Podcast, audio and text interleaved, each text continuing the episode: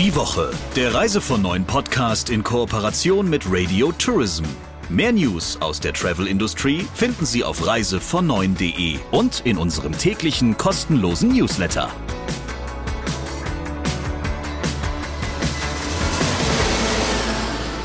Gelaunt und frisch gebräunt ist er zurück und damit starten wir mit einer neuen Ausgabe unseres Reise von Neun Podcast mit Christian Schmicke, dem Chefredakteur von Reise von Neun. Und mit der Chefin von Radio Tourism, Sabrina Gander. Und lieber Christian, wer ist denn in dieser Ausgabe dein Gast für den Talk der Woche?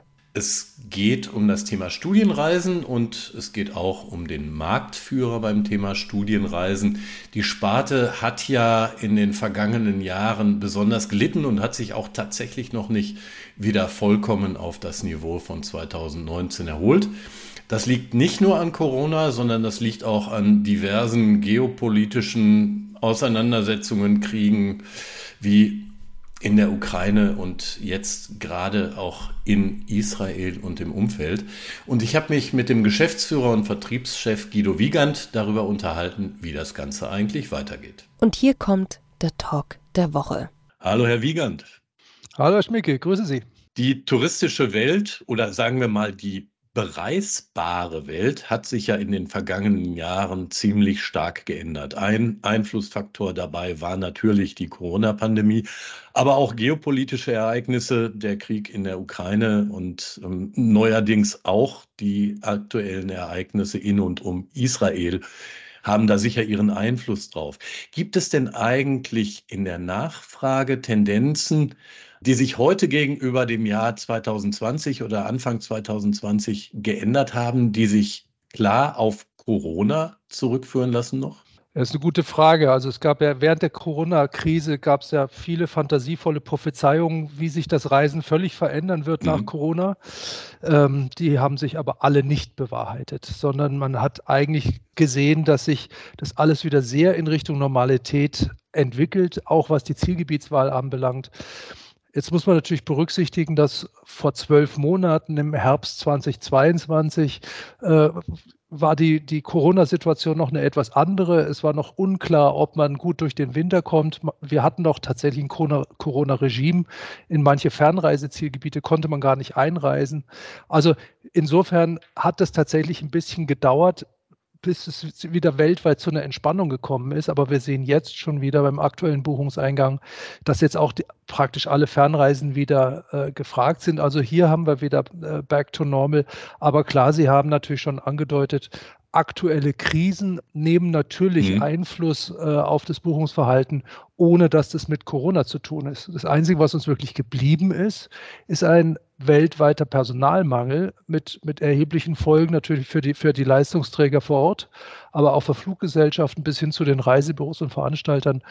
Das ist natürlich schon für eine Dienstleistungsbranche wie Touristik eine echte Herausforderung. Finden Sie denn tatsächlich weltweit genug Personal im Moment? suchen tun ja unsere Leistungspartner vor Ort. Mhm. Ähm, also wir merken es natürlich schon, dass es auch schwierig ist, internationale Reiseleiter zu finden, die unseren Qualitätsansprüchen entsprechen. Aber wir merken, dass da in, bei den Ziel in den Zielgebieten schon erhebliches äh, Sand im Getriebe ist, dass alles das, was im Grunde genommen von menschlicher Dienstleistung abhängt, momentan nicht richtig rund funktioniert, sei es bis wann Zimmer gereinigt sind, sei es die Schließtage in Restaurants, äh, Antwortzeiten von Hotels äh, bis hin zu Flugkapazitäten, die nicht auf den Markt gebracht werden können, wenn man nicht genügend fliegendes Personal hat. Also man merkt schon, dass es wirklich momentan hakt. Gehen denn, soweit die Kunden davon irgendetwas mitkriegen, was sie natürlich im Optimalfall nicht sollen, gehen die denn entspannt damit um? Also ist da ein gewisses Verständnis vorhanden, dass es an manchen Stellen schwierig ist? Bis zum gewissen Grad. Also unsere Kunden zahlen natürlich auch einen entsprechenden Reisepreis und haben deswegen auch eine Erwartungshaltung an Studiosus, dass es möglichst reibungslos läuft. Und manches ist auch nicht unbedingt transparent und kann man nicht immer auf als, als Gast auf den Personalmangel zurückführen. Also was weiß ich, reduzierte Auswahl an Buffets äh, hat, hat was oder zum Beispiel Hotelbars, die nicht bis 23 Uhr geöffnet haben oder oder oder. Es gibt halt vieles, was am Personalmangel hakt, ohne dass man das vor Ort unbedingt darauf zurückführen kann. Bis zum gewissen Grad kann man es den Kunden vor Ort erklären, äh, aber tatsächliche Leistungsabstriche sind sie eigentlich nicht bereit hinzunehmen. Okay, dann werden wir vielleicht noch mal ein bisschen konkreter. Wohin bewegen sich denn die weltweiten Studienreiseströme bei Studiosus? Ja, also äh, zu, zunächst mal freuen wir uns, äh, dass Nahost äh, und Nordafrika wieder im Kommen ist, und zwar mit großen Schritten. Ich muss allerdings sagen, äh, vor dem Hintergrund des, äh, der kriegerischen Auseinandersetzung in Israel ähm, sieht man auch schnell, dass das äh, sich auch wieder ändern kann. Ja, wir hatten schon einen ersten Sicherheitsmitarbeiter in Ägypten, der auf Unbeteiligte geschossen hat. Ähm, auch, also da passiert eben auch im Umfeld einiges und ich hoffe, äh, dass es nicht noch weiter eskaliert, aber im Moment schaut es dann natürlich nicht so gut aus. Aber mhm. an sich haben wir eine große Nachfrage nach Nahost. Äh, ich rede über ganz stark Ägypten, was sich wieder erholt. Ich rede aber auch über Jordanien, ich rede über Marokko. Also da, da haben wir viele Buchungen. Wir sehen jetzt in Asien eine starke Nachfrage nach Vietnam, eine ungeahnte Nachfrage nach Japan, wo ich sage, um, um Himmels Willen, was wollen die Leute alle in Japan? Ich freue mich ja. Aber es ist über überraschend, wie viele äh, auch jetzt mhm. schon wieder fürs nächste Jahr gebucht haben. Äh, wir sehen Zentralamerika, äh, es hat wieder äh, Fahrt aufgenommen, ähm, südliches Afrika. Also im Grunde genommen läuft es alles ziemlich rund an, wo wir nach wie vor ähm, mit geschämsten, gebremsten Schaum verkaufen können, ist Osteuropa, also alles das, was vom, vom äh, Ukraine-Krieg betroffen ist. Äh, wir haben natürlich momentan nicht die Möglichkeiten, in, im Iran anzubieten, nicht in Myanmar. Ähm, auch Japan, äh, äh China erholt sich schleppend. Auch stark nachgefragt ist das grüne Europa, also alles, was in, in Nordeuropa, in Skandinavien ist. Also man kann eigentlich lange über das zählen, was alles gut läuft und mhm. relativ mhm. kurz über das, was schlecht läuft. okay, aber insgesamt muss man noch zusammenfassen, in den vergangenen anderthalb Jahrzehnten ist die Reisewelt insgesamt kleiner geworden oder täuscht mich da der Eindruck? Also was natürlich sich niedergeschlagen hat, ist der Beginn der Intifada. Das mhm. war, war nun mal rund um den Millenniumswechsel. Und da ist die Welt natürlich insgesamt sehr, sehr viel unruhiger geworden. Und das haben wir dann schon auch in, in vielen Zielen, Zielgebieten gemerkt. Und sonst haben wir halt immer wieder punktuelle Krisen gehabt, klar. Und infolge der Intifada haben wir dann natürlich auch kriegerische Auseinandersetzungen gehabt im Golfkrieg. Das ist schon insgesamt unruhig geworden. Ob das jetzt tatsächlich mehr geworden ist, bin ich mir nicht so ganz sicher oder ob wir nicht heute einfach schlicht sensibler sind und besser informiert. Ähm, aber die Welt war noch nie ein Disney-Park. Gerade in diesem Sommer haben uns ja auch ähm, Brände wahlweise oder bisweilen dann auch Flutkatastrophen, vor allen Dingen in den Regionen rund ums Mittelmeer stark beschäftigt.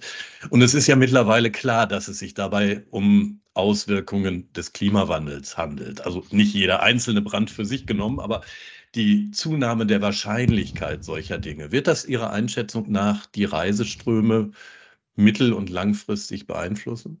Also zunächst mal würde ich für Deeskalierung plädieren, was Berichterstattung anbelangt. Wir haben eine Katastrophisierung, die ist schon erstaunlich. Also wir merken das äh, in unserem Krisenmanagement. Also es gibt nur noch Feuerwalzen und Flutkatastrophen und sinnflutartige okay. Regenfälle. Mhm. Vor Ort war es schon immer heiß übrigens im Mittelmeer. Ja? Also die, die Römer sind seit Hunderten von Jahren aus Rom weggegangen im Sommer, weil es zu heiß war, wenn sie sich leisten konnten. Das war schon immer warm. Also die Reiseanalyse hat jetzt erst ganz frisch untersucht, wie, de, wie, wie, das Wetter von den Deutschen in diesem Jahr erlebt wurde. Mhm. Und siehe da, über 60 Prozent sagen, Wetter war toll. So, und wenn man sich dann anschaut, über diejenigen, die sich beklagt haben, 16 Prozent aller Befragten haben gesagt, es war ganz schön heiß. 14 Prozent haben gesagt, es gab eine ganze Reihe verregneter Urlaubstage. Also acht Prozent haben gesagt, es war mir eigentlich zu kalt. Es ist eben nicht so, dass das Bild, was hier gezeichnet wird, eins zu eins dem entspricht, was man vor Ort tatsächlich erlebt hat. Aber natürlich, und da haben Sie völlig recht, wir müssen natürlich äh, davon ausgehen, dass wir eine größere Zahl von, von Extremereignissen haben. Aber das Erste, was passieren wird, ist doch die Anpassung vor Ort. Das mhm. heißt also, lege ich mich noch an den Strand, wenn es in, in der Mittagshitze wahrscheinlich nicht. Also wir zum Beispiel machen seit Jahren Jahren in den, in den wärmeren Regionen geht man doch nicht in den heißen Stunden des Tages in die Ausgrabungsstätten, sondern deswegen stehen wir bei unseren Reisen dann früh auf und das machen wir seit vielen Jahren, weil unsere Reiseleiter sagen, kommt, es wird zu heiß, lass uns in der Frühe gehen. Und mhm. mittags sitzt man in einem Restaurant, man sitzt im Schatten, man schaut sich eine Kirche an und macht ähnliche Dinge. Genauso auch vor Ort stellt man sich ja auf solche ähm, Extremsituationen ein und ich bin sicher, à la longue wird es dann keine Süßwasserpools mehr rund ums um Mittelmeer geben. Ja. Also solche Dinge sind eher erstmal Anpassungsprozesse. Was, glaube ich, als erstes passieren wird, ist, dass die äh, heißen Jahreszeiten gemieden werden, dass man also weniger im August fahren möchte, sondern statt, ich sage jetzt mal, lieber in den Pfingstferien oder lieber in den Osterferien mhm. ans Mittelmeer. Das wird wahrscheinlich als erstes passieren und das können wir in den ersten Auswirkungen bei uns auch schon feststellen. Ähm, aber bis es dann zu einer wirklich veränderten Zielgebietswahl kommt, also statt Toskana nach Dänemark, also das werden wir, glaube ich, alle miteinander nicht mehr erleben, ähm, äh, weil dazu ist der Prozess einfach zu langsam, als dass man wirklich dann sich so komplett neu orientiert. Also es kommt jetzt nicht zur großen Fluchtwelle in die Nordländer, sondern ähm, eher zu selektiven Anpassungsprozessen, von denen Sie auch eben schon gesagt haben, die gab es eigentlich schon immer. Ja, und wo sollten die denn alle übernachten? mal, mal, mal so abgefragt von vielen, vielen Millionen, die gerne ans Mittelmeer fahren. Also das ist auch relativ unrealistisch. Also keine Katastrophenszenarien. Okay, dann noch ein Punkt zum Thema Klimastudiosus hat sich ja, ich glaube, es war 2021 entschlossen, sämtliche Bestandteile der Reisekette CO2 zu kompensieren. Wie ist das bei den Kunden angekommen? Denn damit ist ja doch in irgendeiner Form auch eine Preissteigerung verbunden. Ne? Ja, wir begleiten das wie immer bei Studiosus auch mit, mit einem inter, äh, intensiven Austausch mit den Kunden. Wir haben das in unserem Beirat diskutiert, wir haben das aber auch ähm, mit Umfragen erhoben. Tatsächlich kommt es bei 85 Prozent unserer Gäste gut an. Die stimmen dem voll zu. Okay. Man muss allerdings auch sagen, wir haben ein ökologisch sehr interessiertes Publikum, äh, auch ein sensibles Publikum, was diese Dinge anbelangt und sicherlich sensibler, als es jetzt im Schnitt der Bevölkerung ist. Es ist uns in der Vergangenheit über viele, viele Jahre nicht gelungen, äh, das Ganze über eine freiwillige Kompensation hinzukriegen. Da hatten wir in den tollsten Jahren mal 4% freiwillige äh, Kompensation. Jetzt haben wir es eingeführt. Es ist sozusagen eine, eine Zwangsbeglückung unserer Kunden. äh, und das finden sie prima. Und das passt eigentlich ja auch in viele andere Lebensbereiche der Pauschalreise, wo man sagt, da kümmert sich einer drum, äh, dass das alles vernünftig läuft, dass die, dass die Reiseleiter ordentlich bezahlt sind, dass ich gute Hotels kriege, ein schönes Programm und fürs Klima haben sich auch noch Gedanken gemacht. Also dieses ich werde umsorgt und muss mich um nichts kümmern, finden unsere Kunden ziemlich toll. Mhm. Und so eben auch dieses Projekt. Und man muss sagen, es ist uns gelungen, über die Jahre hinweg, an dem wir jetzt auch Klimakommunikation betreiben, diese Projekte auch bekannt zu machen. Also knapp 80 Prozent unserer Kunden kennen die Projekte, weil wir darüber auch offensiv aufklären. Es bleiben aber dann doch gut 10 Prozent unserer Gäste, die das für einen Ablasshandel halten und die, die dieses ganze Kompensationsthema als solches äh, mhm. für als nicht sehr seriös betrachten. Okay, aber das ist doch insgesamt ein interessanter Effekt, oder? Solange ja. man es freiwillig belässt, tut es keiner. Ja. Und äh, wenn man es dann einführt, dann geht das insgesamt gut. Es war natürlich 2021 auch erstmal ein Jahr, in dem nicht so wahnsinnig viele Leute gereist sind. Mhm. Aber dann geht das so einigermaßen geräuschlos durch. Da könnte sich die Politik ja durchaus eine Scheibe von Ihnen abschneiden, wie man das denn machen kann, oder? Also wir machen ja, entscheiden unsere entscheiden sie uns ja nicht für die gesamte deutsche Bevölkerung, sondern wir machen unsere Geschäftspolitik für unsere Gäste. Das überprüfen wir schon genau, was wir ihnen zumuten können und was wir ihnen nicht zumuten können.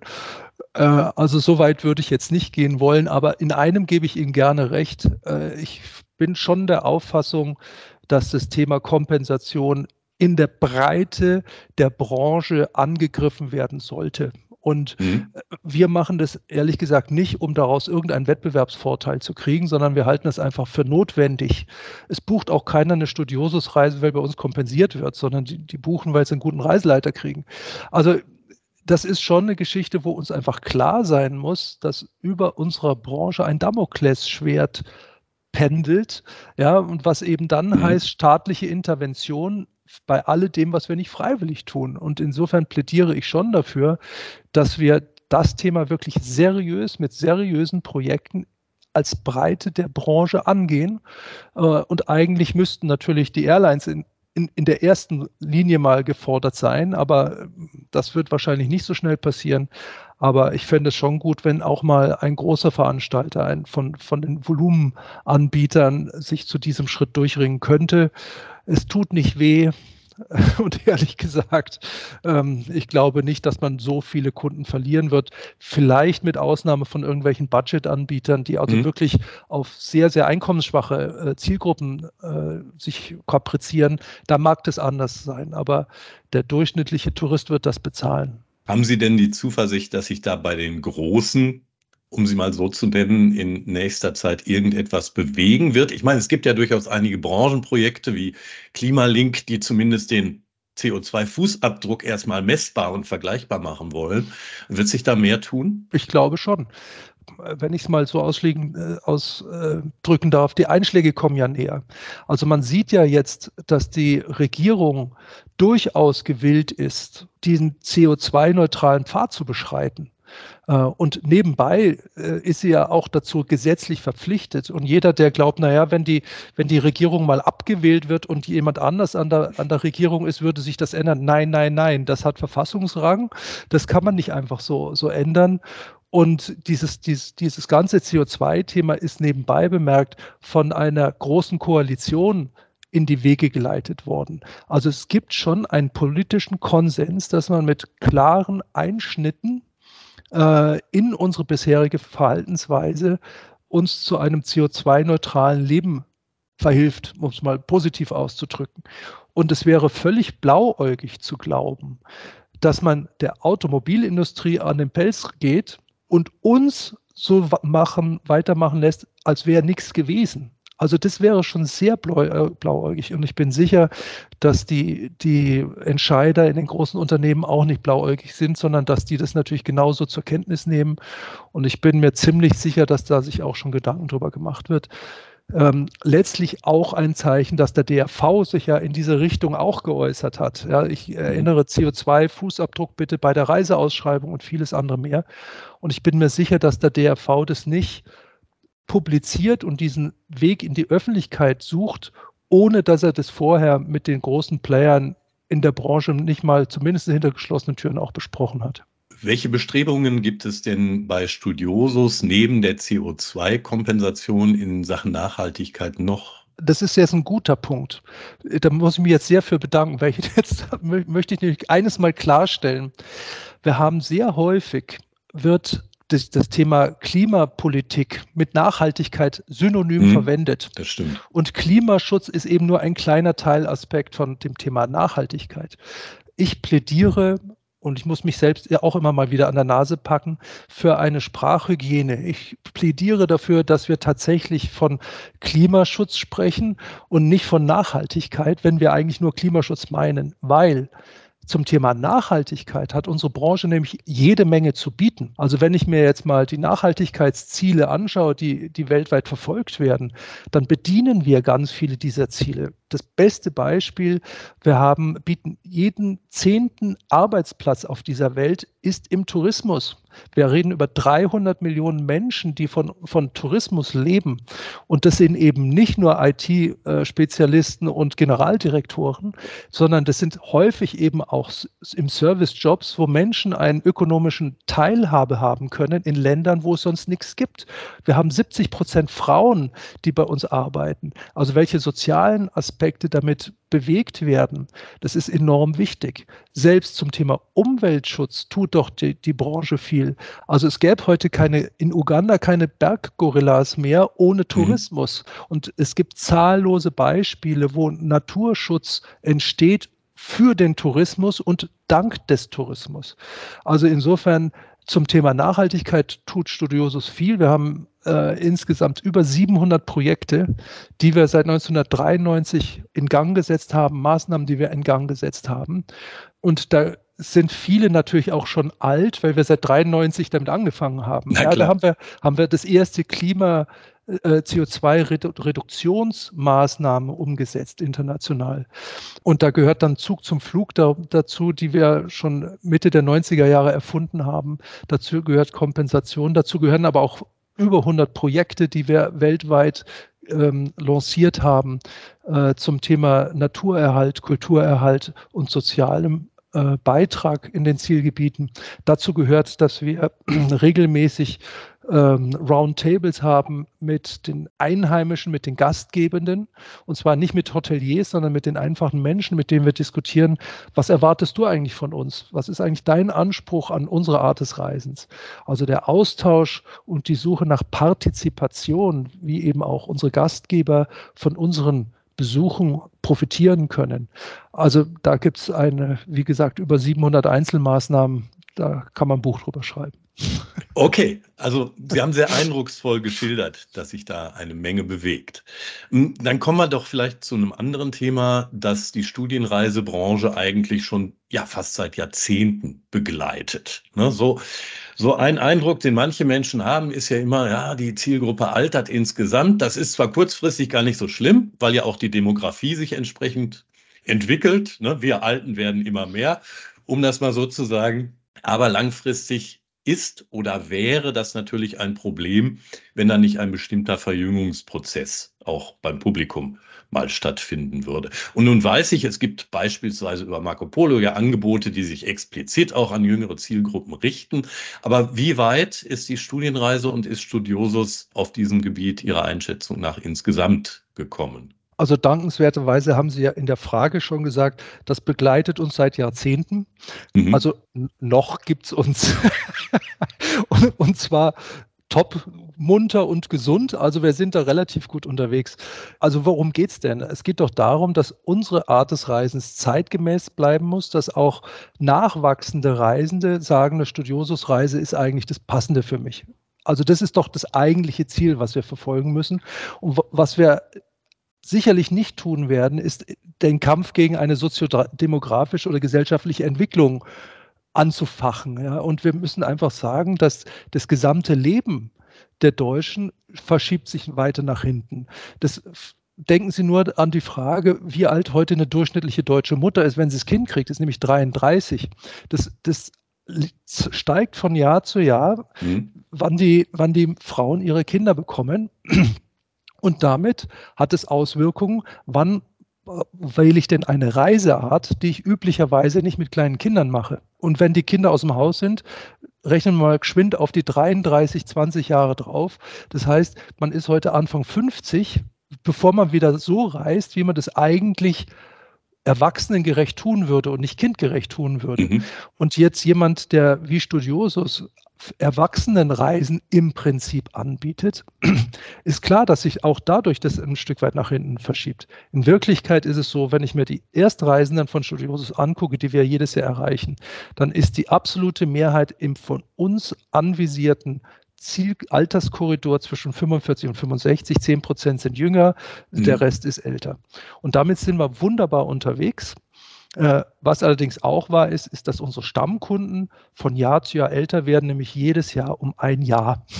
sprich, ein, sprich, ein Anbieter, der das Glück hat, und auch ein bisschen was dafür tut, eine hohe Stammkundenbindung zu haben, hat natürlich auch da ein, ein älter werdendes Klientel. Wir haben uns bisher konsequent dagegen gewehrt, denen das Mitreisen zu verbieten, um das Durchschnittsalter zu senken, um mal einen Spaß okay. zu machen. Aber wir sind in der, in der Frage Neukundengewinnung bei der Verjüngung und das ist ja der Ausgangspunkt. Da mhm. sind wir eigentlich gut unterwegs. Da sind wir sehr zufrieden. Okay, Studiosus gilt ja schon seit langem eigentlich als Veranstalter, der sich auch sehr um die Pflege der Beziehungen zum Reisebürovertrieb kümmert. Hat sich da eigentlich in jüngerer Zeit irgendwas getan? Ähm, gibt es da Bewegung? Und vielleicht noch als Anschlussfrage, glauben Sie, dass sich durch die Veränderungen, die es derzeit im Kooperationsgefüge gibt, etwas Signifikantes verändert? Also vielleicht mal das, die erste übergreifende Frage. Ähm, also was wir in diesem Jahr sehen, ist, dass uns vor der Krise 6000 Reisebüros aktiv verkauft haben. Das sind noch 4000. Also das hat sich sehr deutlich reduziert. Mhm. Übrigens zum Vorteil derer, die uns noch verkaufen, weil die durchschnittlichen Umsätze pro Reisebüro sind einfach gestiegen.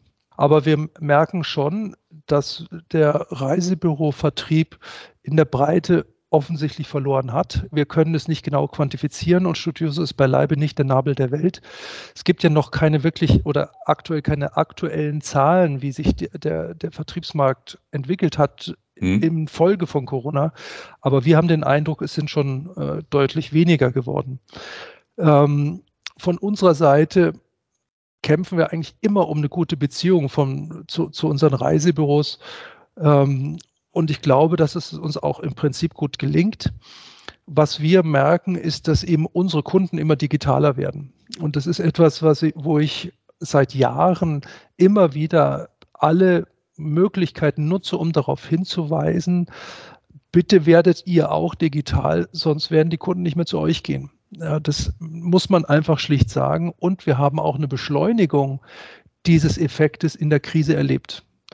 Ähm, also, dass, dass, dass die Leute in der Breite digitaler geworden sind, dass man heute Videokonferenzen macht, das ist, glaube ich, inzwischen bei allen angekommen. Und ich denke, da muss man halt gucken, dass man Schritt hält. Und es ist etwas, wo ich gebetsmühlenhaft an meine Vertriebspartner hinrede und ihnen sage, Leute, ihr müsst mal wenigstens den Studiosus Content auf eure Seiten einbinden. Ja, und wenn man sich anschaut, dass 95 Prozent der Reisebüros noch nicht mal ein Studiosus Content auf ihrer Seite haben, dann ist es im Jahr 2023 zu wenig. Mhm. Da muss ich ganz klar darauf hinweisen. Aber ansonsten haben wir ein gutes Verhältnis zu Reisebüros. Ich glaube auch deswegen, weil wir immer ehrlich mit den Kolleginnen und Kollegen umgegangen sind. Was jetzt die Vertriebslandschaft anbelangt, wenn Sie auf die QTA-Thematik mhm. abheben. Also ich glaube, dass weit weniger passiert, als manche Kolleginnen und Kollegen aus den Reisebüros befürchtet haben. Also wenn man so manche Blogs gelesen hat, gab es ja da schon einige Panik, dass sie jetzt von Veranstaltern über den Tisch gezogen werden und so weiter und so fort. Also da gab es wirklich große Befürchtungen. Ich glaube, die sind, die kann man wirklich ad acta legen. Das wird nicht so dramatisch sein. Also ich habe den Eindruck, dass dieser Trennungsprozess auch gut gemanagt wird. Also ich habe mich mit den verschiedenen Vertriebspartnern bereits unterhalten. Mhm. Äh, da gibt es lange Übergangsfristen, da wird niemand ins Wasser geworfen, sondern das machen die schon ganz, ganz gut in den, in den Kooperationszentralen. Da kann man, glaube ich, darauf vertrauen. Man hat genügend Zeit, um zu gucken, was dabei rumkommt, ohne dass da irgendwas Dramatisches passiert. Ich glaube, ehrlich gesagt, dass es eher von Vorteil ist. Und zwar für alle Beteiligten, weil jetzt die Stärken und Schwächen der einzelnen Vertriebsteile der ehemaligen QTA selber sichtbar werden okay. und man eben mhm. sieht, ähm, welche Leistung bringt tatsächlich diese Kooperation und ist das für mich die richtige Kooperation und zwar aus Sicht des Reisebüros, aber auch aus Sicht des Veranstalters. Ähm, ich glaube, dass es dass die einzelnen Teile, die jetzt übrig geblieben sind, jeweils groß genug sind, dass man gute Konditionen hat, dass man auch zentralseitig gute Arbeit leisten kann. Ich sehe da ehrlich gesagt mehr Vorteile als Nachteile. Das klingt doch nach einem guten Schlussstatement. Lieber Herr Wiegand, vielen Dank für die spannenden Einblicke. Es war mir ein Fest, Herr Schmieke. Lieber Christian, welches Thema wollen wir denn heute noch besprechen? Ja, ich habe das Ganze ja in den vergangenen zwei Wochen ein bisschen aus der Distanz beobachten dürfen und musste mich nicht äh, einmischen in die ganze Geschichte. Und spannend fand ich eigentlich tatsächlich ja die Entwicklungen bei der RTK, die sich da vor kurzem gezeigt haben. Und das war eigentlich fast eine 1 zu 1 Parallele zum Fall FTI. Thomas Bösel hat zwar und auch äh, der Co-Geschäftsführer Lars Helmreich, die haben zwar jetzt bei der RTK erstmal aufgehört, sind aber im Prinzip nur in das Mutterunternehmen hochgerutscht. Und man kann das so ein bisschen so werten, man soll mit kriegerischen Begriffen im Moment natürlich sehr vorsichtig sein, aber das klingt so ein bisschen wie aus der Schusslinie genommen werden. Und eine ähnliche Entwicklung hatte es ja auch zuvor bei FTI, der anderen Beteiligten in dieser ganzen Datengeschichte gegeben, wo Ralf Schiller eben vom CEO in den Aufsichtsrat gerutscht ist. Ich gönne das im Übrigen allen Beteiligten, habe ich überhaupt keine Probleme mit. Bemerkenswert fand ich das Ganze aus der Außenperspektive, aber dennoch. Und ich vermute, lieber Christian, da bist du auch nicht der Einzige, dem das so geht. Wir freuen uns jetzt erstmal auf die kommende Woche und dann natürlich auf eine neue Ausgabe von unserem Podcast. Bis dahin, bleiben Sie gesund. Die Woche, der Reise von neuen Podcast in Kooperation mit Radio Tourism. Mehr News aus der Travel Industry finden Sie auf reisevon und in unserem täglichen kostenlosen Newsletter.